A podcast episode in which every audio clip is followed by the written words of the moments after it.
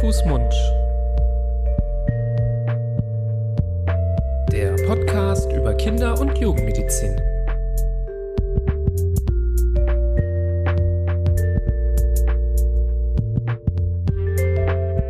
So ihr Lieben, hallo und herzlich willkommen zu einer neuen Folge von Hand, Fuß, Mund, eurem Podcast über Kinder- und Jugendmedizin.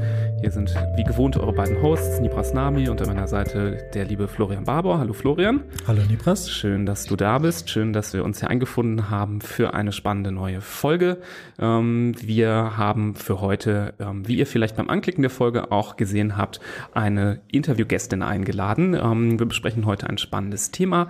Es soll um den Schlaf von Babys und Kleinkindern gehen. Und für diese Folge haben wir eine Expertin eingeladen, Katharina Meyer-Batrakow. Hallo Katharina.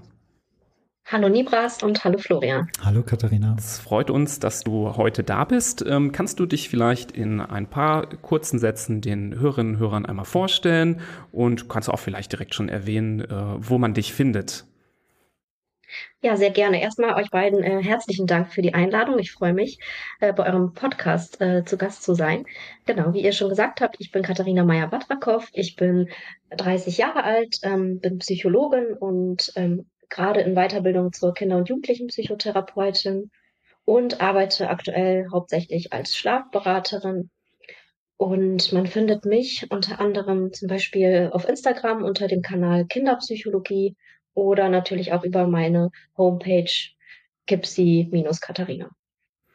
Ja, super. Äh, ich habe mich die ganze Zeit schon gefragt, wie du es geschafft hast, dir den Instagram-Kanal Kinderpsychologie zu sichern. Da musst du früh gewesen sein, ähm, weil das natürlich ein äh, sehr einprägsam und äh, toller Name ist. Das können sich hier alle ähm, auf jeden Fall mal aufschreiben oder sofort reingehen und äh, dir folgen. Ja, tatsächlich war ich auch überrascht, dass es den noch nicht gab. Ich meine, so früh bin ich gar nicht gestartet, vor rund vier oder fünf Jahren, als meine erste Tochter geboren wurde. Und dann, ähm, ja, ich habe ja das auch irgendwie als Schwerpunkt im Master gehabt, Kinderpsychologie, und habe das eingegeben und es gab es tatsächlich noch nicht. Mhm. Und dann habe ich mir das geschnappt. Super. Und seitdem ähm, machst du da wirklich tollen Content und bist auch unter die Autorinnen gegangen.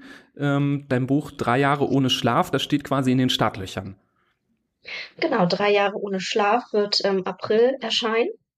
Und ja, da beschreibe ich einfach, wie Eltern und Kinder ruhigere und entspanntere Nächte in den ersten drei Lebensjahren erlangen können. Super, da werden wir auch einen Link, ähm, der zum äh, Buch führt. Man kann es sicherlich schon vorbestellen, ähm, in die Shownotes packen, dass Interessierte da mal reinschauen können. Sehr gerne. Super. Starten wir mit dem Thema durch. Ähm, wir hatten die Möglichkeit ja schon mal in die Inhalte deines Buches so ein bisschen reinzuschauen. Danke auch dafür, dass wir da schon mal einen Blick reinwerfen durften und haben daraufhin auch ja so ein bisschen überlegt, worüber wir mit dir sprechen wollen heute. Und ich fand es schön, dass am Anfang des Buches dann nochmal die Schlaftypen definiert werden, die man so kennt. Also ähm, so bezeichnet sich ja auch manchmal jemand als Eule, der äh, viel nachtaktiv ist zum, Be zum Beispiel. Das benutzen wir für uns Erwachsene. Ähm, die Frage ist aber, gilt das eigentlich auch ähm, für Babys? Ähm, kann man da auch so Typen erkennen? Ist da was dran ähm, und wird das irgendwie vererbt oder ist das einfach so Zufall, wie das rauskommt? Genau, also ähm, diese Chronotypen, wie man sie nennt, ähm, gibt es in ganz, ganz vielen verschiedenen Modellen.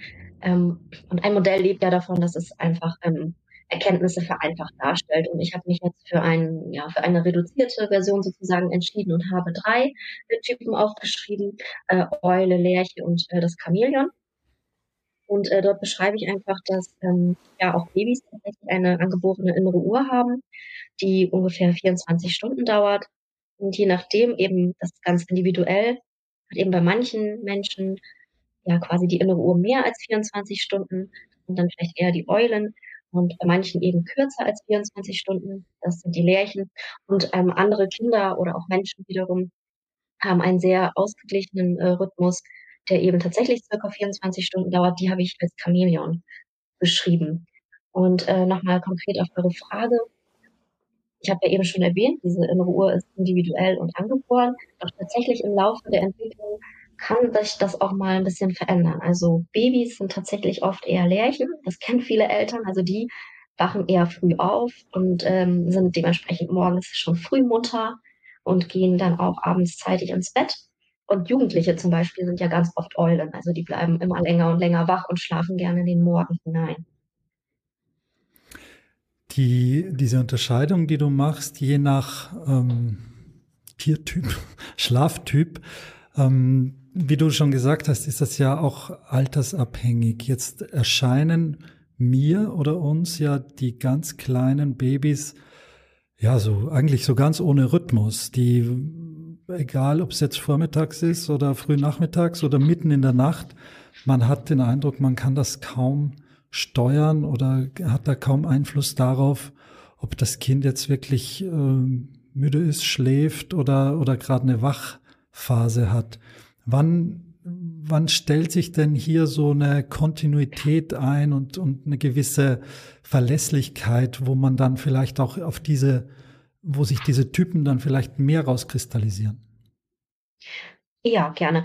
Also wenn Babys geboren werden oder auch noch im Mutterleib sind, haben sie zwar einen Rhythmus, äh, dieser ist tatsächlich kein Rhythmus, den wir so kennen. Also sie schlafen rund um die Uhr unregelmäßig ähm, und sowohl tags als auch nachts und ähm, haben dann kurze Wachphasen.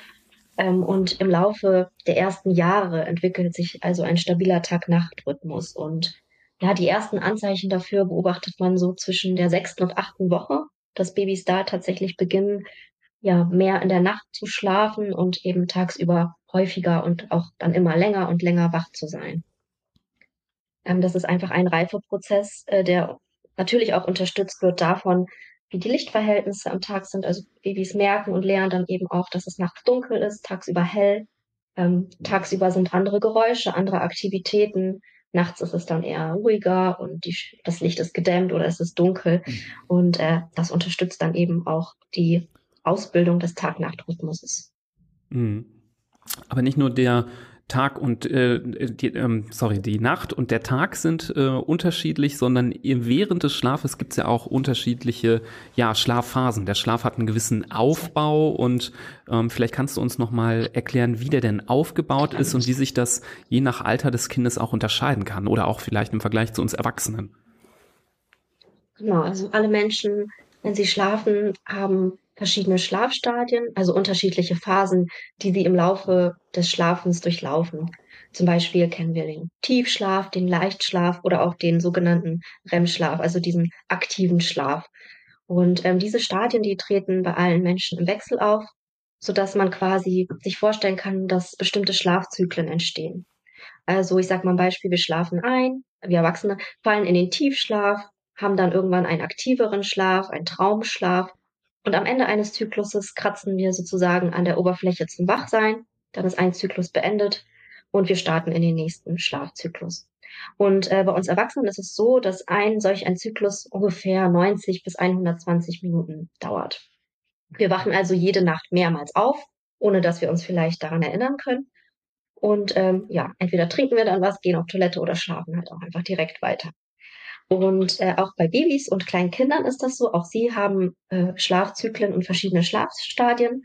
Allerdings ist es so, dass je jünger ein Kind ist, es mehr Zeit im aktiven Schlaf verbringt, also im sogenannten REM-Schlaf. Das hat so ein bisschen was damit zu tun, dass ein aktiver Schlaf dem Baby ja auch sozusagen Vorteile sichert. Wenn man nicht so tief schläft, Nahrung oder mehr zu trinken, mehr Kalorien zu sich zu nehmen. Und ähm, ja, das ist für Babys, äh, die gerade sehr jung sind, natürlich sehr wichtig, häufig äh, zu trinken.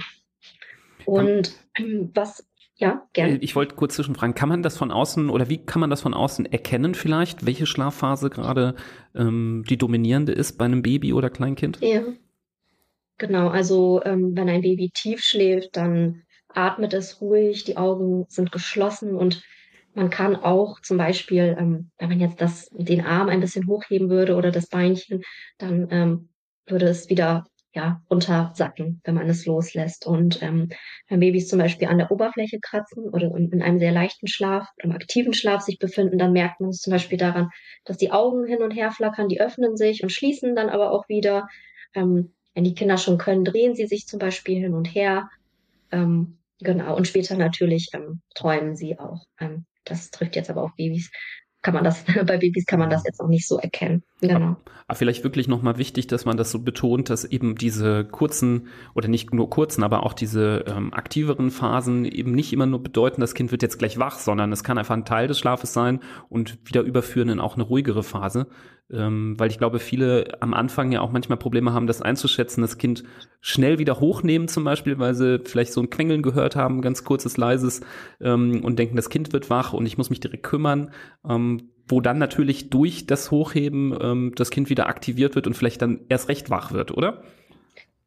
Genau, gerade am Anfang, wenn die Babys äh, jung und klein sind, dann haben sie eben, wie gesagt, viel von diesem REM-Schlaf, von dem aktiven Schlaf ähm, öffnen auch teilweise die Augen, ohne dass sie richtig wach sind. Und ähm, da darf man ruhig äh, erstmal beobachten und abwarten. Und wenn man dann doch das Gefühl hat, oh, es ist mehr als das, dann äh, kann man auch Unterstützung anbieten, um in die nächste Schlafphase zu kommen. Zum Beispiel äh, durch ein Streicheln in den Arm nehmen und ähm, ja, oder bestimmte Geräusche machen, also Sch Sch Geräusche zum Beispiel. Ähm, genau, da darf man ruhig versuchen ähm, zu helfen.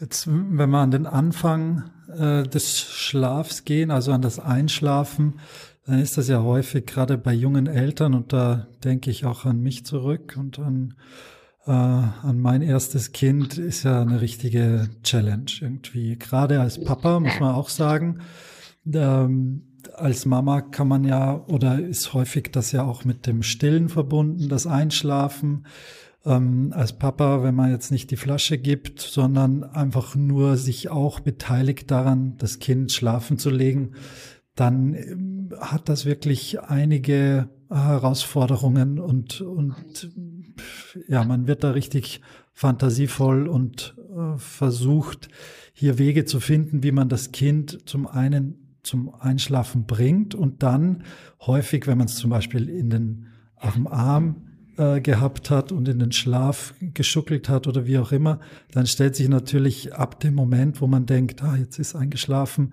die Frage, okay, wie kann ich jetzt das Kind zum Beispiel ins Bettchen zurücklegen und mich äh, da äh, unbemerkt aus der Affäre ziehen, was ehrlich gesagt häufig gar nicht so gut funktioniert, weil das eben in einer Schlafphase ist von den Kindern, wo sie sehr schnell wieder ähm, aufwachen oder ihren Unmut äußern, wenn sie jetzt die Nähe, die sie gerade verspürt haben und die sie gerade zum Einschlafen gebracht hat, ähm, wieder äh, vermissen. Äh, was kannst du denn zu dieser ganz wichtigen Phase sagen, wie man die vielleicht so ein bisschen gut gestalten kann und äh, dafür sorgen kann, dass das Kind den Übergang aus ähm, in den Schlaf begleiten bis hin zum selbst äh, liegen bleiben und li äh, selbst schlafen schaffen kann. Okay, also vorweg finde ich es auch wichtig, nochmal zu betonen, ähm, dass es total normal ist, dass Babys nicht äh, alleine liegen oder abgelegt werden wollen. Es ist für sie einfach sicherer und angenehmer, im Körperkontakt oder in der Verbindung zu ihren Bezugspersonen zu sein. Und es ist auch völlig in Ordnung, wenn man äh, diesem Bedürfnis ohne schlechten Gewissen nachkommt. Ähm, und andererseits wie du schon auch sagtest, gibt es ja auch elterliche Bedürfnisse und man möchte vielleicht auch mal was essen oder auf die Toilette gehen. Und alles, was man dort eben versucht, ist ja wie so eine kleine Schummelei. Also man versucht dann ja ähnliche Bedingungen herzustellen für das Baby, dass es bloß nicht merkt, äh, dass es alleine liegt oder gerade abgelegt wurde. Und eine, ein Tipp oder eine Sache ergibt sich quasi dann aus der Biologie des Schlafes, ähm, eben, dass äh, Babys in den ersten sechs Monaten am Anfang, wenn sie einschlafen, sich im aktiven Schlaf befinden und nicht sofort in den Tiefschlaf gleiten. Ähm, also vielleicht wartet man eben, bis sie wirklich tief schlafen, 20 Minuten ungefähr. Und äh, wenn man dann eben merkt, dass sie ruhig und flach atmen, versucht man sie dann eben ja abzulegen, vielleicht auf eine warme Unterlage, nicht irgendwo, wo es schon kalt ist. Ähm, man ähm, legt die Kinder auch nicht mit dem Kopf zuerst hin, sondern versucht ähm, erst die Füße hinzulegen und rollt die dann quasi über den Po und Rücken dann ab. Und ähm, ja, ich denke, wenn man das immer wieder versucht und ähm, die Kinder auch älter werden und Sicherheit ist und nicht gefährlich ist, alleine zu liegen, ähm, kann man das über die Monate und Jahre eben schaffen, dass das Kind auch ähm, kurz ohne die Bezugsperson äh, schlafen kann. Mhm. Ja, das ist nochmal ein guter Hinweis, dass man da die Geduld vielleicht aufbringen sollte, das Kind vielleicht etwas länger in der, ähm, ja, im direkten Kontakt zu lassen und ähm, dass äh, diese, diese Investition etwas mehr Zeit am Anfang sich dann lohnen kann, weil dann eben das Kind vielleicht auch nicht mehr wach wird, wenn man es ähm, ablegt. Ähm, wo auch viele Eltern richtig motiviert sind zu investieren, ähm, ist gefühlt direkt am Anfang, ähm, dass versucht wird, ganz viel ja durchzuplanen. Am liebsten soll direkt schon in den ersten Wochen äh, die Schlafphasen durchgeplant werden. Es wird äh, versucht, Kinder zu gewissen Uhrzeiten wach zu halten, damit sie müder sind. Ähm, es wird versucht, so eine richtige Agenda zu schreiben fürs Kind, ähm, um ja vielleicht sich möglichst selbst auch Schlaf zu ermöglichen. Ähm, findest du das sinnvoll? Was rätst du in diesem Fall? Ja, total. Also ich kenne das, was ihr beschreibt, sehr gut. Es gibt sehr viele Tabellen, Protokolle und mittlerweile ja sogar auch massenweise an Apps, wo man eben sowohl Schlaf als auch Ernährung und sonst alles andere auch tracken kann. Ähm, ich finde das tatsächlich äh, gerade in den ersten Monaten weder sinnvoll noch äh, notwendig, es sei denn, man, man braucht es für seine eigene Sicherheit oder es ist medizinisch indiziert, zum Beispiel was das äh, Trinken betrifft. Aber was den Schlaf angeht, rate ich tatsächlich erstmal, sich gerade auch im Wochenbett Zeit zu nehmen, um erstmal auch das Temperament und das Kind äh, kennenzulernen. Vielleicht ist es auch gar nicht äh, nötig, ähm, sage ich mal, für den Schlaf so viel Energie und ähm, Zeit zu investieren, weil das Kind total entspannt äh, schläft und gar keine Mühe hat einzuschlafen. Und was dazu ja auch noch wichtig ist, ähm, da hatten wir ja anfangs drüber gesprochen, dass verschiedene Prozesse sich erst im Laufe der ersten Monate und Jahre entwickeln. Das gilt zum Beispiel auch für das Thema ähm, Schlafschuld ansammeln, also die sogenannte Schlafhomostase. Das bezeichnet sozusagen das Gleichgewicht aus Wachsein und Schlaf und müde sein. Und ähm, ein Baby zum Beispiel, was äh, eins, zwei oder vielleicht auch drei Monate alt ist, kann diese Schlafschuld noch gar nicht ansammeln. Das heißt, es dann länger wach zu halten, bedeutet äh, für das Baby Stress und führt auch meistens nicht dazu, dass es dann anschließend tiefer und länger schläft, sondern vielleicht sogar einfach auch äh, Stresshormone ausgeschüttet werden, die den Schlaf negativ beeinflussen. Mhm. Ähm, klar, ab einem gewissen Alter kann man das natürlich ja machen, äh, ist ja dann auch irgendwo sinnvoll, wenn so gewisse Rhythmen sich eingestellt haben, aber das ist einfach später und ähm, das wird man dann schon merken, ab wann das irgendwie sinnvoll ist. Also finde ich gut, dass du da nochmal das Ganze so entschärfst und ähm, bei all dieser äh, ja, Verrücktheit des Trackens, ich nenne es mal Verrücktheit, nicht im, nicht im negativen Sinne, aber ähm, gefühlt ist das ja in jeden Lebensbereich mittlerweile eingedrungen und ähm, an manchen Punkten ist es wirklich einfach, äh, ja, wahrscheinlich eher Stress verursachend, als dass es irgendwas bringt, vor allem in diesen ersten, ersten Monaten. Genau, also vielleicht noch um konkret zu werden, diese Schlafhomöostase, die beginnt eben mit zwei bis drei Monaten äh, quasi ihre Arbeit zu verrichten, so dass man eben sagen kann, vielleicht dann ähm, mit vier, fünf, sechs Monaten kann man, wenn es Schwierigkeiten zum Beispiel mit dem Nachtschlaf gibt, schauen, wie kann man den Schlaf vielleicht anders verteilen und organisieren. Aber vorher ist das halt einfach noch sehr schwierig und für das Kind auch einfach Stress. Mhm. Jetzt ähm, sind wir sehr froh, dass wir dich als Expertin heute hier gewinnen konnten. Den Podcast gibt's jetzt seit drei Jahren. Wenn es den, wenn wir den schon vor 10, 15 Jahren äh, gemacht hätten, hätten wir wahrscheinlich andere Personen eingeladen äh, zu dem Podcast, ja. weil damals was ganz anderes en vogue war und was ganz anderes mh, vielerorts propagiert wurde, was das Schlafen von Kindern angeht, nämlich, dass eigentlich jedes Kind schlafen lernen kann oder dass das trainiert werden kann. Ähm, zu diesem Thema wollen wir heutzutage niemand mehr, also kann äh, nicht den äh, Entwickler oder die Entwickler dieses Konzepts einladen, weil ähm, da gibt's ja schon durchaus, ich, vielleicht sagen wir gar nicht gemischte Meinungen, sondern es gibt Kritik, die an dieser Methode äh, geäußert wird. Kannst du uns vielleicht mal erklären, worum geht's eigentlich bei so einem Schlaftraining? Was ist der Hintergedanke dabei? Und nicht nur, was hältst du davon, sondern was ist denn objektiv gesehen da vielleicht auch ähm, mangelhaft? Ja, tatsächlich ähm, ist das gar nicht so, dass man wirklich sagen kann, dass äh, Schlaftrainings oder die bestimmte Methoden des Schlaftrainings schon aus der Mode geraten sind. Also ich habe im Zuge meiner Buchveröffentlichung ja auch nochmal zu dem Thema recherchiert und es gibt durchaus noch sehr viele moderne äh, Anbieter und Coaches, die mit dem Schlaftraining oder abgewandelten Methoden arbeiten. Und auch das Buch, äh, worauf man sich häufig bezieht, was in Deutschland über eine Million Mal verkauft wurde, ist auch noch tatsächlich in manchen Kategorien unter den Top 100 bei bestimmten Online-Plattformen zu kaufen. Mhm. Auch manchmal sogar höher gerankt als äh, bedürfnisorientierte Literatur zu dem Thema. Also so ähm, eine einheitliche Definition, was jetzt ein Schlaftraining ist, ähm, gibt es tatsächlich nicht, aber gemeint ist oft beispielsweise die Färber-Methode oder die sogenannte Cry-It-Out-Methode. Das heißt, ähm, da wird davon ausgegangen, dass ein Baby oder ein Kind, um eben besser äh, zu schlafen oder durchzuschlafen, äh, selbstständig einschlafen lernen sollte. Und ähm, das betrifft auch das Weiterschlafen in der Nacht. Das heißt, ähm, je nachdem, welchen Plan man da eben nimmt, wird das Kind ähm, noch wach in das äh, Bett gelegt und ähm, genau, und es soll dann versuchen, eben einzuschlafen. Und wenn es dann eben Unmut äußert oder das doof findet, dann, ähm, dann, ja, je nachdem, bei der Färbermethode zum Beispiel, da geht man dann aus dem Zimmer raus und kommt dann nach bestimmten Anzahl von Minuten wieder rein, darf dann ein bis zwei Minuten bleiben und das Kind trösten. Allerdings darf man es nicht hochnehmen oder sollte man es nicht hochnehmen.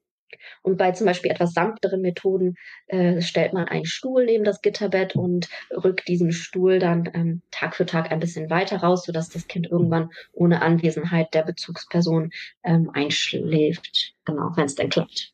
Mhm.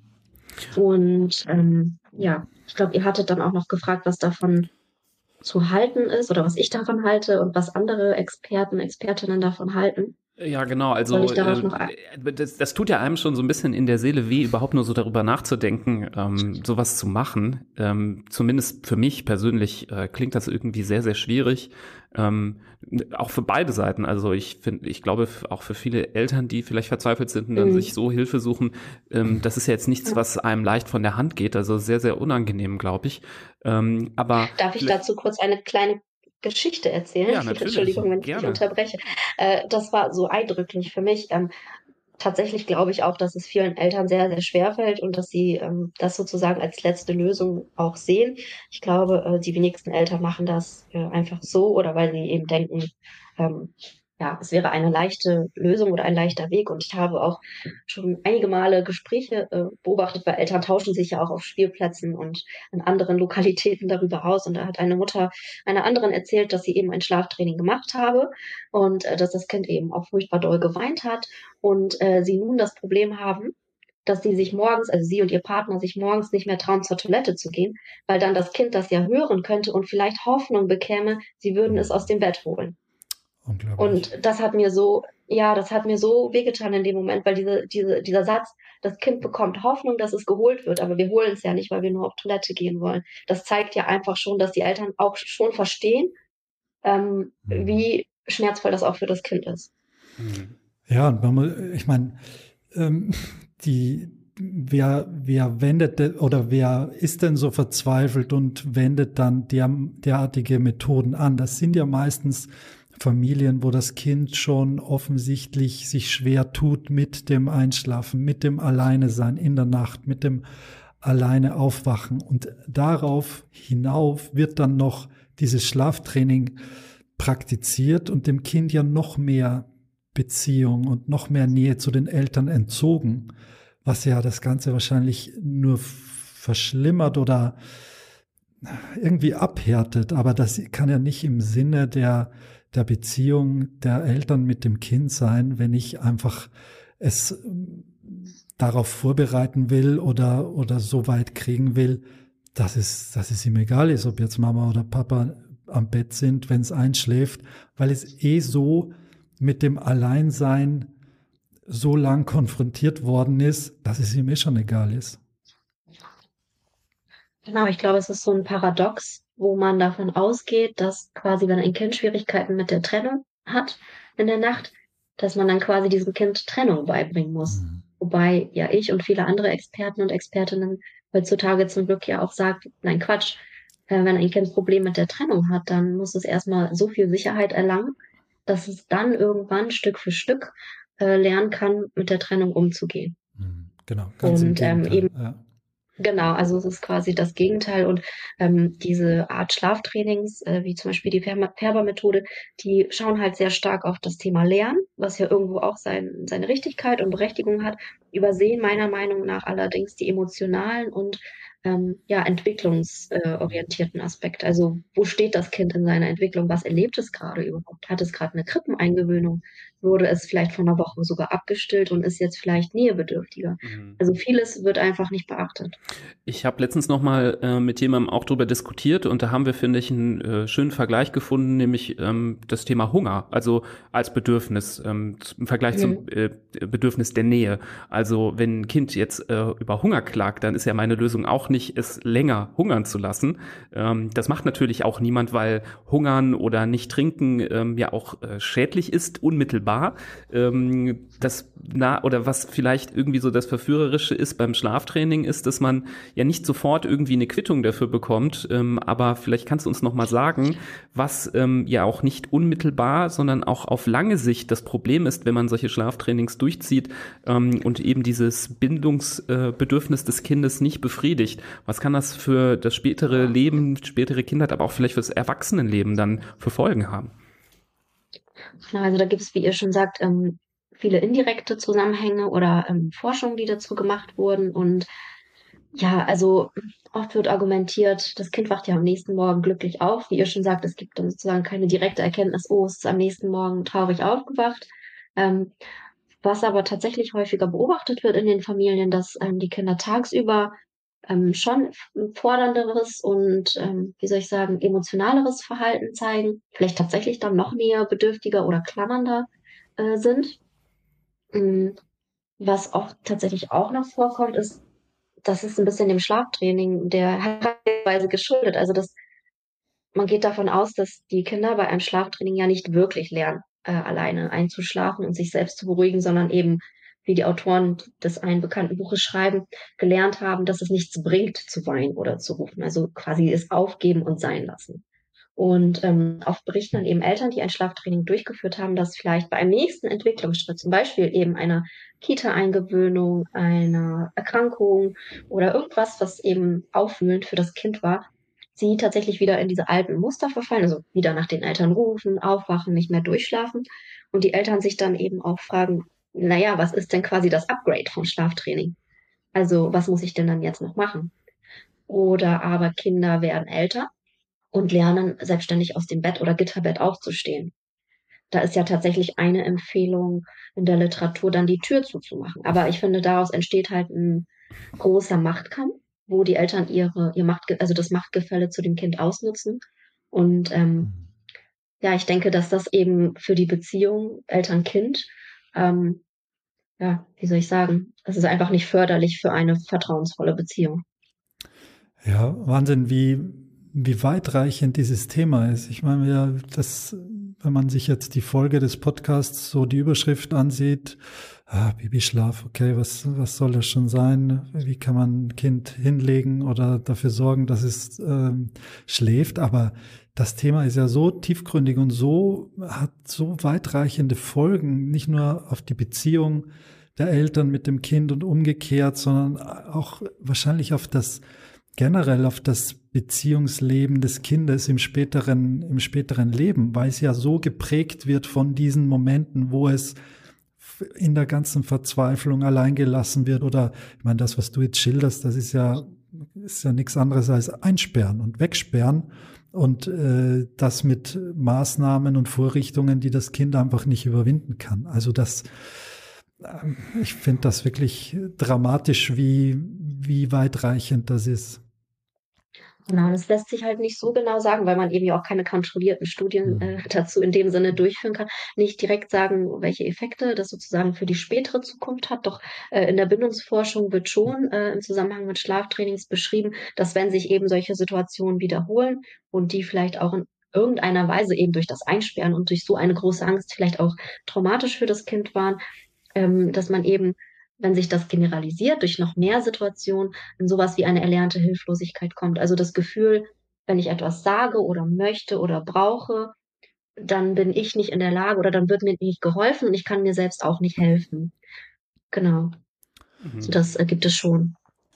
Ähm, können wir vielleicht auf den Punkt Bindung noch mal ein bisschen genauer eingehen? Das ähm, haben wir jetzt ein paar ja. Mal benutzt, das Wort, aber ich glaube, vielleicht könntest du es vielleicht noch mal definieren. Und ich glaube, du hast auch in deinem Buch äh, da so ein bisschen Zusammenhang ähm, zur Evolution ähm, auch aufgebaut und erklärt, woher das auch kommt und was der Sinn von Bindung ist.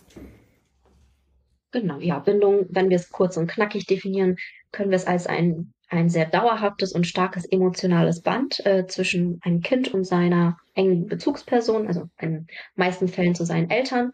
Und äh, dieses emotionale Band ähm, entsteht über die Zeit, also es ist nicht sofort da, ähm, zum Beispiel durch Fürsorgeverhalten der Eltern. Also zum Beispiel geben die Eltern dem Kind Sicherheit, ermöglichen ihm Erkund äh, Erkundung, helfen dem Kind zusammengefasst reagieren eben feinfühlig äh, auf die Bedürfnisse und befriedigen diese angemessen. Und ähm, auf der anderen Seite zeigen natürlich auch Babys Bindungsverhalten, eben um sich die Hilfe und die Präsenz der Bezugsperson zu sichern. Das beobachten wir bei Neugeborenen schon, zum Beispiel durch das Saugen an Händen oder das Schmatzen, wenn wir Hunger haben oder ähm, ja, die Nähe möchten, sie klammern sich an oder weinen eben, um Kontakt herzustellen. Und ähm, ja, um auf die Evolution oder auf die Theorie dahinter noch zu sprechen zu kommen, es wird sozusagen gesagt, dass die Gehirne von uns Menschen, das könnt ihr vielleicht auch bestätigen, ähm, noch sehr alt sind. Also sie funktionieren eben nicht an die modernen Bedingungen angepasst, sondern äh, noch so, wie sie auch schon vor vielen Jahren und Jahrhunderten funktioniert haben. Und damals war es natürlich auch sehr wichtig, ein Baby, was äh, Bindungsverhalten zeigte und äh, Eltern, die ähm, das sahen und darauf reagierten, hatte einfach höhere Chancen zu überleben. Es wurde mehr und schneller wahrgenommen, mehr versorgt und gefüttert. Ähm, genau, und äh, beim Thema Schlaf war es dann eben so, dass ein Baby, was natürlich nachts irgendwo alleine lag und nicht auf, auf sich aufmerksam machte, natürlich auch in großer Gefahr war. Mhm. Deswegen ist eben die Nachtdunkelheit und der Schlaf für ein Baby gehören teilweise auch so eine Art Trennung und kann gefährlich sein. Mhm. Also wenn man das auf früher bezieht. Und dass es eben heutzutage nicht mehr gefährlich ist, das wissen die ja nicht. Genau, da, so schnell hat sich das Gehirn nicht weiterentwickelt. Das können wir auch immer bestätigen, so von ärztlicher Sicht, dass der menschliche Körper oft noch auf dem, äh, der, der, der hat die Updates nicht alle bekommen, äh, die äh, so gesellschaftlich schon passiert sind.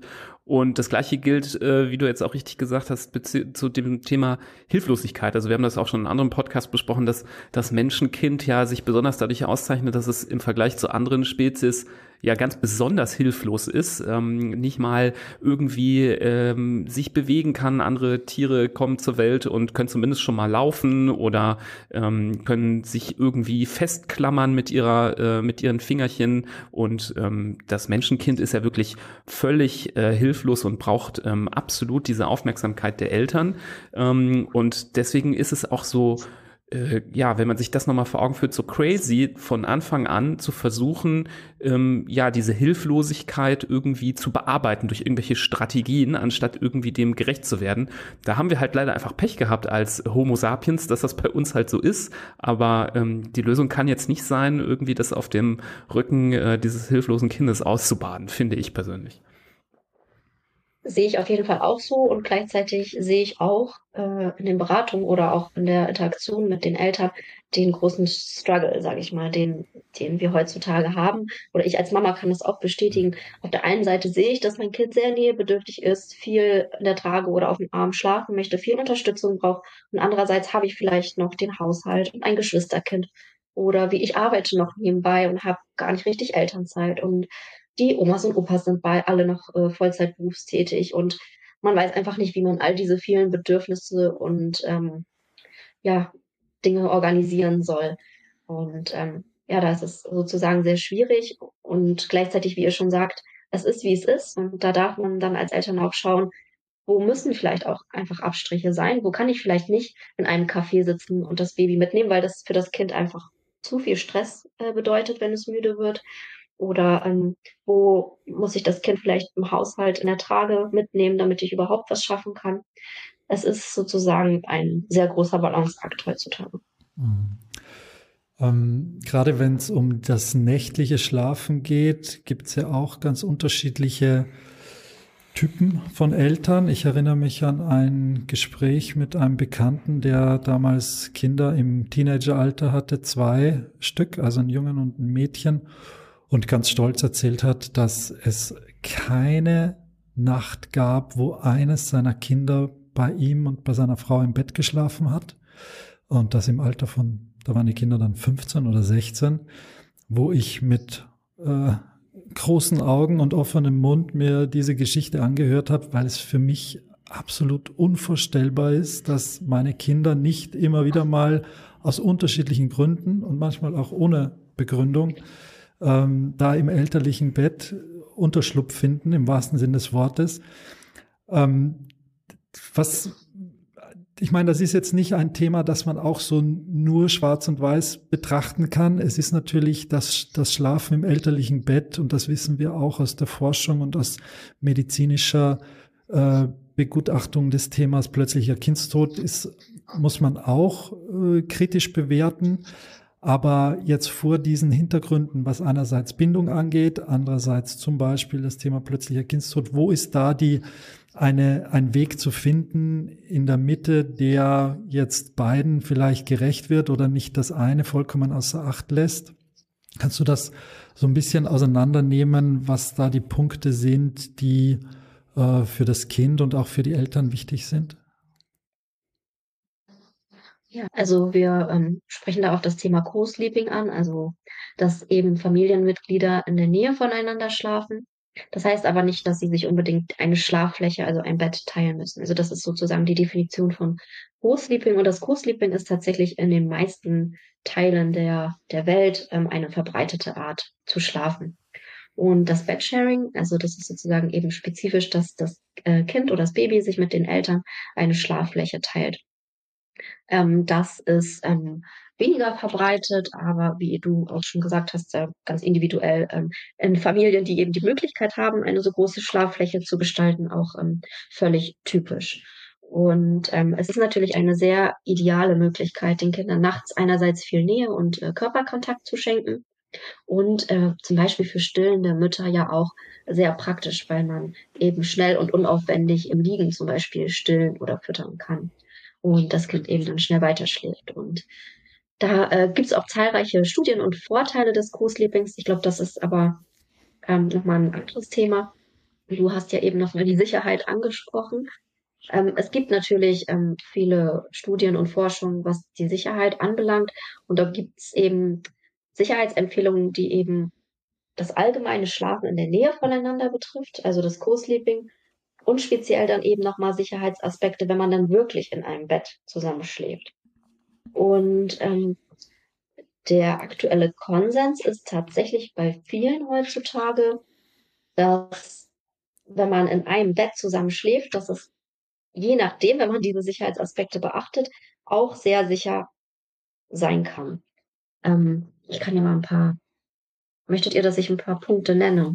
Ja, sehr gerne. Also ähm, wir, ich weiß noch, wir haben ja eine Folge mal über den plötzlichen Kindstod gemacht und ähm, da nochmal äh, zitiert, quasi aus den offiziellen Empfehlungen, die quasi jeder Kinderarzt, jede Kinderärztin lernt im Studium, aber auch von der Deutschen Gesellschaft für Kinder- und Jugendmedizin wiedergespiegelt wird, genau. dass da empfohlen wird, dass das Kind nicht mit im Elternbett schläft und das war so der, muss man ehrlich sagen, der kontroverseste diskutierte Punkt im Anschluss. Also mit allen anderen Punkten waren die meisten, die zugehört haben, auch total äh, einverstanden. Aber bei dem Punkt gab es so ähm, relativ viele äh, Diskussionen und auch ähm, angeregte äh, Argumente. Und da haben wir ähm, natürlich auch nochmal genauer geschaut, dass das ähm, tatsächlich auch nicht immer so ganz so einfach ist, da jetzt zu sagen, nee, das ist nicht gut, dass die Kinder mit dem Elternbett schlafen, sondern das auch ein bisschen von Faktoren abhängt. Ich glaube, es gibt so Studien, Studien, die zeigen, dass es nur problematisch ist, wenn einer der Elternteile zum Beispiel Alkohol getrunken hat ähm, und dann vielleicht deswegen äh, nachts ein bisschen weniger äh, aufmerksam ist oder wenn aber auch halt eben im Elternbett selbst diese Sicherheitsmaßnahmen, die man jetzt im Kinderbettchen äh, ergreifen würde, dann nicht eingehalten werden. Also dass dann doch genau. irgendwie in die Nähe des Kindes ähm, Kissen oder Decke ist. Aber vielleicht kannst du jetzt genauer auf diese Punkte nochmal eingehen. Genau, also die meisten Fälle oder häufig, wenn eben sowas äh, wie ein plötzlicher Kindstod aufgetreten ist, hat man dann doch nachträglich festgestellt, dass eine Bettfläche eben sowas wie ein Sofa war. was sich die Eltern ausnahmsweise mit dem Baby geteilt haben und das eben kein sicheres äh, Arrangement war. Und ich habe zum Beispiel das Europäische Institut für Stillen und Laktation in meinem Buch zitiert, die eben gesagt haben, dass das gemeinsame Schlafen unter sicheren Voraussetzungen und bei Fehlen von Risikofaktoren nicht riskanter ist als andere Schlafsituationen. Es kommt also darauf an, wie man in einem Bett zusammenschläft. Und ähm, benannt werden dort zum Beispiel natürlich das Schlafen auf dem Rücken, ähm, eine angemessene Zimmertemperatur von 16 bis 18 Grad, dass eben jede Person genügend Platz hat, zum Beispiel 90 Zentimeter ungefähr, dass natürlich das Elternteil, also die Mutter, kein Alkohol, Drogen oder Zigarettenkonsum, kein Medikamenteneinnahme erfolgt, dass die den Schlaf beeinflusst. Ähm, wo ich ein bisschen schmunzeln musste, ist der Satz, Eltern sind weder krank noch übermüdet, also, also übermüdet vor allem. Ähm, aber das zielt natürlich darauf hin, dass ähm, die Eltern oder das Elternteil sollte in der Lage sein, sich nachts um das Kind äh, zu kümmern. Und mhm. wichtig ist eben, das war eben das mit dem Sofa. Es sollte eine feste Unterlage sein, keine Kissen, keine Decken, kein Wasserbett zum Beispiel. Ähm, genau, rauchfreie Umgebung ist sehr wichtig. Und äh, das Baby sollte keine Kopfbedeckung tragen. Mhm. Es gibt noch mehr Aspekte, aber ich glaube, das sind jetzt so mhm. die wichtigsten. Wichtig, vielleicht nochmal für ähm, Eltern mit jungen äh, Babys, frühgeborene Kinder sollten auf einer separaten Fläche tatsächlich schlafen. Hm, genau, in die Richtung wollte ich jetzt auch einmal noch äh, darauf hinweisen. Also gerade ganz junge Neugeborene, vielleicht auch nicht Frühgeborene, sondern jetzt wenige Wochen alte Neugeborene, wenn es vielleicht auch noch ein relativ enges Elternbett gibt, jetzt nicht zweimal zwei Meter, sondern nur 1,60 oder 1,80, das sollte man jetzt auch nicht in der Mitte zwischen Mama und Papa liegen haben. Also da und dann vielleicht noch im Winter und die Decke bei jedem Ehepartner noch drüber. Das, das ist natürlich auch sehr risikobehaftet. Da wäre das Ganze in einem Beistellbett ganz in der Nähe von der Mama äh, sicherlich besser aufgehoben. Genau, und in der Mitte der Eltern ist tatsächlich sowieso, gilt mhm. nicht als sicherer Faktor, sondern immer das Baby äh, neben der Mutter, nicht zwischen den Eltern. Und dann natürlich auch vor dem Rausfallen geschützt. Das ist der nächste Punkt. Auf jeden Fall. Also genau. Es, ja, gibt es einige Punkte. Es gibt auf jeden Fall einiges zu beachten. Und mhm. wichtig finde ich auch, dass, ähm, oder das begegnet mir oft, ich sage das eben mit dem Sofa meist oder häufig passieren eben solche Fälle, wenn dieses Bedsharing, also das gemeinsame Schlafen, unbeabsichtigt und nicht geplant ist. Also es ist mal eine Ausnahme. Ich nehme, das Kind ist krank, ich nehme das mal mit ins Bett und das Bett ist aber gar nicht dafür ausgelegt, zusammen zu schlafen. Ähm, mhm. wenn man sozusagen beabsichtigt, zusammen zu schlafen, dann bereitet man sich in der Regel auch eher darauf vor und ähm, ja, viele Eltern recherchieren heutzutage auch und das merkt man ja auch. Die Fälle von plötzlichen Kindstod sind ja auch wirklich ähm, sehr mhm. äh, zurückgegangen. Und abschließend muss man natürlich sagen, wenn wir von plötzlichen Kindstod sprechen, dann sprechen wir von einer ganz äh, speziellen Altersklasse der Kinder also eigentlich vom ersten Lebensjahr, manchmal natürlich auch ein paar Monate länger als das erste Lebensjahr. Aber das, worauf wir jetzt eingegangen sind, diese Regeln, die du uns da genannt hast, die treffen natürlich nicht für, zu, an, auf einen Dreijährigen zu oder so. Wenn der krank ist, dann kann ich mich auch mit dem aufs Sofa legen und brauche nicht gucken, dass da, äh, ob die Matratze jetzt anders ist. Und äh, das äh, hängt natürlich stark vom ganz kleinen Alter der Kinder ab. Super. Ähm, vielleicht darf ich jetzt die nächste Frage stellen, so ein bisschen ähm, nochmal zurück zum ähm, in den Schlaf finden, vielleicht auch mit etwas älteren Kindern, die dann doch auch ja schon so ein bisschen gewisse Routinen auch ähm, kennengelernt haben oder mit denen man gewisse Routinen vielleicht auch mal eintrainieren kann. Ähm, du sprichst in deinem Buch von Schlafassoziationen und Schlafbrücken. Kannst du uns vielleicht noch mal sagen, was man darunter ähm, versteht, wie die einem äh, helfen können und ähm, wie man sowas denn auch vielleicht äh, trainieren kann, um auch mal ein positives Training hier besprochen zu haben heute? Genau, also Assoziationen sind sozusagen Verknüpfungen, zeitliche Zusammenhänge, ähm, zum Beispiel also die ganz natürlichste Assoziation ist ein Baby trinkt an der äh, Brust und schläft dabei ein. Also saugen und einschlafen. Oder ähm, ich habe das äh, Kind oder Baby auf dem Arm und wiege es und schläft dabei ein. Und wenn man das ganz häufig macht und ähm, dann noch bestimmte Umgebungsfaktoren hinzukommen, zum Beispiel in dem und dem Zimmer findet es statt und es ist Abend und es ist dunkel, dann können sich daraus eben diese Schlafbrücken entwickeln. Das heißt, dass das Baby oder das Kind hat schon so eine Erwartungshaltung. Wenn ich abends in den Raum gehe und ich bin müde, dann möchte ich quasi gewogen und gestillt werden, weil das hilft mir, in den Schlaf zu finden. Äh, man spricht dann auch negativ teilweise von Gewohnheiten oder schlechten Gewohnheiten manchmal auch. Wobei Gewohnheiten für mich jetzt erstmal nichts Negatives sind. Ähm, genau. Und ähm, ja, zum Beispiel das äh, Einschlafen an der Brust oder beim Saugen sind ja eine total natürliche und völlig normale und ähm, hilfreiche Methode, sage ich mal, um das Kind, äh, dem Kind zum Einschlafen zu helfen. Und wie kann man so eine Gewohnheit verändern oder trainieren? Ich finde, ähm, das lässt sich gar nicht so leicht pauschalisieren. Ich, wenn ich in einer Beratung mit Familien bin, dann schaue ich in solchen Situationen erstmal, was ist tatsächlich das Problem? Also ist das wirklich für die Eltern störend oder belastend? Oder ist es einfach nur eine Angst oder eine Sorge zum Beispiel, dass es eine schlechte Gewohnheit ist, dass das Kind auf dem Arm einschläft?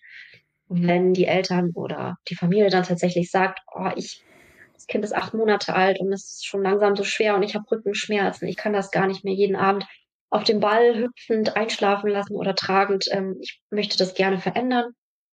Dann schauen wir eben, wie alt das Kind ist und äh, wie stark diese Gewohnheit ist und was das Kind noch oder bereits schon kann.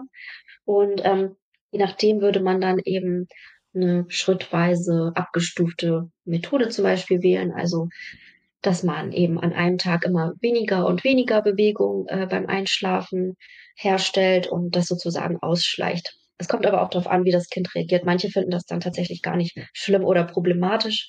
Ähm, und dann kann man es auch relativ schnell im Liegen in den Schlaf begleiten. Andere ähm, haben eben schon so eine starke Verknüpfung und brauchen längere und äh, feinfühligere Begleitung.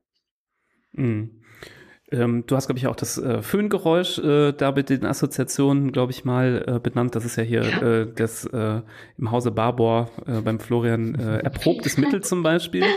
Ähm, ja. Das äh, habe ich hier schon oft gehört äh, und mir hinter die Ohren geschrieben für später zum selber einsetzen. Ähm, und du hast auch beschrieben, dass ähm, wenn man neue Assoziationen oder vielleicht mal was trainieren möchte, dass es erstmal auch dadurch durchaus schlechter werden kann und dass das mit, ja zum Teil auch mit dazugehört, dass einen also auch nicht demotivieren soll, sondern dass man da auch durchaus mal durch muss durch ähm, eine Phase des, ja, dass das Kind das eben komisch findet oder so aus einem anderen äh, Rhythmus dann ein bisschen rausgerissen ist ja. ähm, und dass man da so am Ball bleiben muss. Genau, ich habe gerade spontan das Bild vom äh, Fahrradfahren lernen im Kopf. Wenn ein Kind beispielsweise am Anfang mit Stützrädern Fahrrad fährt, um sich das jetzt mal bildlich vorzustellen, und irgendwann möchte oder entscheidet die Familie oder das Kind möchte gerne ohne Stützräder fahren, dann äh, klappt das vielleicht nicht sofort und das Kind ist vielleicht auch mal frustriert, weil es auch hinfällt oder sich wehtut oder weil es nicht so klappt. Und irgendwie ist dann aber doch die Motivation da, das zu lernen und zu versuchen und ähm, die Freude ja auch umso größer, wenn es dann klappt. Ähm, das kann man jetzt nicht eins zu eins auf den Schlaf übertragen. Doch wenn ich mir jetzt vorstelle, ein Kind oder ein Baby hat acht, neun Monate lang immer am Abend diese eine Brücke in den Schlaf gehabt, zum Beispiel das auf dem Ball hüpfen. Und ich ähm, schleiche das jetzt aus oder entferne diese Brücke. Dann ist ja die Frage für das Kind erst einmal, was soll ich denn stattdessen machen? Und das Kind hat vielleicht von sich aus noch gar nicht die Antwort darauf. Das heißt, wir als Eltern helfen dem Kind dann ja auch, eine neue Beruhigungsstrategie zu finden. Und bis das Kind dann eben diese neue Beruhigungsstrategie für sich als neue Brücke etabliert hat, kann es durchaus mehrere Wochen äh, dauern. Hm. Ja, das ist ein, ein, ganz wichtiger Punkt, dass man zum einen das so ein bisschen auch steuern und lenken kann durch äh, so Gewohnheitsänderungen. Auf der anderen Seite muss man sagen, und das sollten sich natürlich auch alle jungen Eltern wenn Sie einen Schritt zurück machen und das Ganze ein bisschen aus der Entfernung betrachten, immer wieder ins Gedächtnis rufen, es, das sind alles Phasen. Und die Phasen gehen ineinander über, aber sie verändern sich auch ohne das eigene Zutun. Natürlich ja. hat ein Säugling, macht der Wachentwicklungsschritte, die man beobachten kann, aber es ist auch nachts so, dass die, oder beim Einschlafen so, dass sich einfach Bedürfnisse ändern, dass sich auch die eigenen Gewohnheiten des Kindes ändern und dass vielleicht wochenlang das Einschlafen überhaupt kein Problem war und dann macht's Peng und aus von außen nicht ersichtlicher Ursache her wird's auf einmal ganz schwierig und das Kind kommt kaum noch in den Schlaf und das ist dann auch eine Phase. Wenn man Glück hat, kommt man drauf, was das Problem ist und kann das ein bisschen abkürzen oder verändern. Aber auch das wird sich weiterentwickeln und es ist einfach ein Auf und Ab, das irgendwann dazu führt, dass ein Kind alleine ins Bett geht, vielleicht noch eine Geschichte hört oder, oder ein Lied vorgesungen wird und dann schläft's einfach bis zum nächsten Morgen. Und äh, da arbeiten wir Eltern hin und darauf äh, drauf zu, dass das möglichst äh, unspektakulär und vielleicht möglichst schnell der Fall ist. Aber da ist jedes Kind anders und jedes Kind hat vor allem Bedürfnisse, die es, die gestillt werden wollen, damit es da auch hinfindet. Wenn, ja? Ja, ich wollte dir nur in dem Punkt zustimmen, weil es tatsächlich so ist, dass manchmal eine Veränderung, die zwar von den Eltern initiiert ist, sich nicht um Biegen und Brechen, sage ich mhm. mal, trainieren oder einüben lässt. Denn manchmal stößt man einfach auf bestimmte Widerstände und Grenzen, wo man das Gefühl hat, ich weiß nicht, vielleicht ist da doch ein Infekt, der an, an sich anbahnt oder mhm. das Kind macht irgendeinen anderen Entwicklungsschritt und man merkt einfach, nee, das, was ich jetzt gerade möchte, zum Beispiel häufig beim Thema Abstillen der Fall, es klappt jetzt gerade einfach nicht. Das Kind hat so ein großes Bedürfnis und wenn man es dann tatsächlich ohne Druck nochmal ein paar Wochen oder Monate später versucht, ist es plötzlich kaum noch ein großes Thema. Also nicht immer rate ich dann auch Eltern, ähm, ja, es durchzuziehen. Das finde ich eh schwierig. Also immer, wenn man geraten bekommt, zieh es um jeden Preis durch, du musst konsequent sein, finde ich das nicht die richtige äh, ja, Vorgehensweise. Ähm, um so ein bisschen zum Ende zu kommen, vielleicht nochmal so ein praktischer Rat für Eltern, die jetzt vielleicht ganz besonders diese Folge hören, weil sie ja ein Problem haben, weil sie äh, erschöpft sind, weil das alles irgendwie nicht klappt. Man kann ja ganz viele Bücher lesen, Podcasts hören, ähm, Social Media Accounts folgen ähm, und äh, sich belesen und in der Theorie gucken, was äh, möglich ist. In der Praxis kann es dann trotzdem nicht klappen. Ähm, was gibt es so für äh, Tools oder Mittel und Wege, ähm, die du Eltern dann empfiehlst? Du hast eben auch schon mal was von einem Schlaftagebuch erzählt. Ähm, wie, wie kommt man an sowas oder äh, wo findet man das? Oder vielleicht können wir es auch hier verlinken. Was gibt's noch für Angebote? Du bietest ja auch zum Beispiel ähm, Hilfe für Eltern an. Was macht Sinn?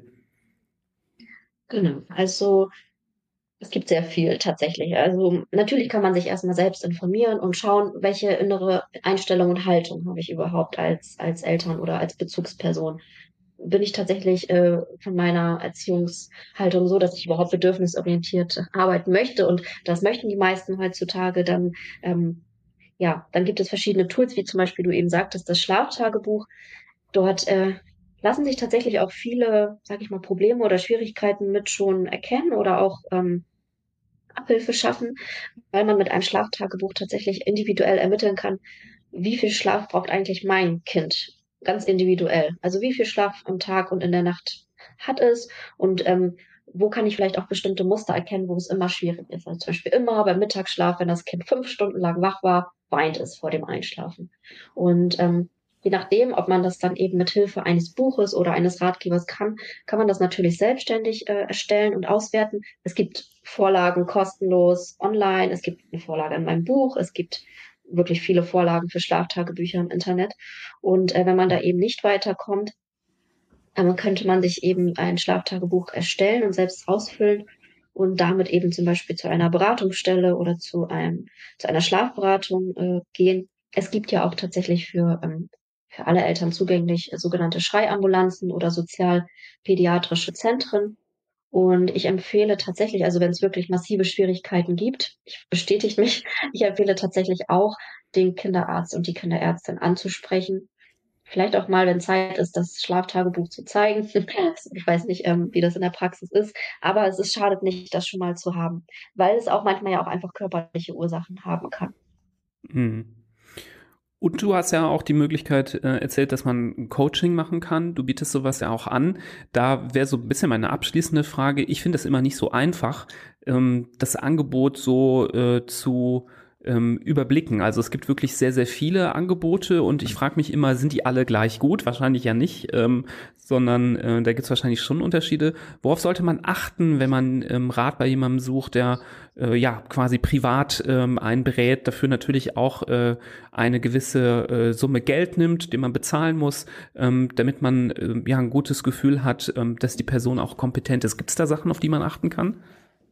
Das ist tatsächlich ein Thema, was mich im Moment sehr beschäftigt, weil es sehr viele Coaches und Beraterinnen gibt. Und mich beschäftigt da vor allem, dass der Begriff Coach oder Beratung, Schlafberatung bei Babys einfach nicht geschützt ist. Man also nicht von einer einheitlichen äh, oder qualitativ äh, hochwertigen Ausbildung ähm, ja, ausgehen kann. Deswegen meine Empfehlung da tatsächlich äh, zu recherchieren, äh, zu schauen, welche Werte werden zum Beispiel aus der Homepage äh, ersichtlich, welche Ausbildung, welche Qualifikation hat die Person, anderen Eltern sprechen, ob es da Erfahrungen gibt, wie diese Person arbeitet. Und letztendlich, ja, es ist dann manchmal auch vielleicht eine Glückssache. Und da empfehle ich einfach, wenn man dann in der Beratung ist und merkt, es passt irgendwie einfach mit den Werten nicht so oder da wird Druck äh, ausgeübt oder ähm, ich fühle mich da nicht abgeholt in meiner Denke, das dann auch einfach ehrlich zu thematisieren und gegebenenfalls diese Beratung dann äh, abzubrechen. Mhm.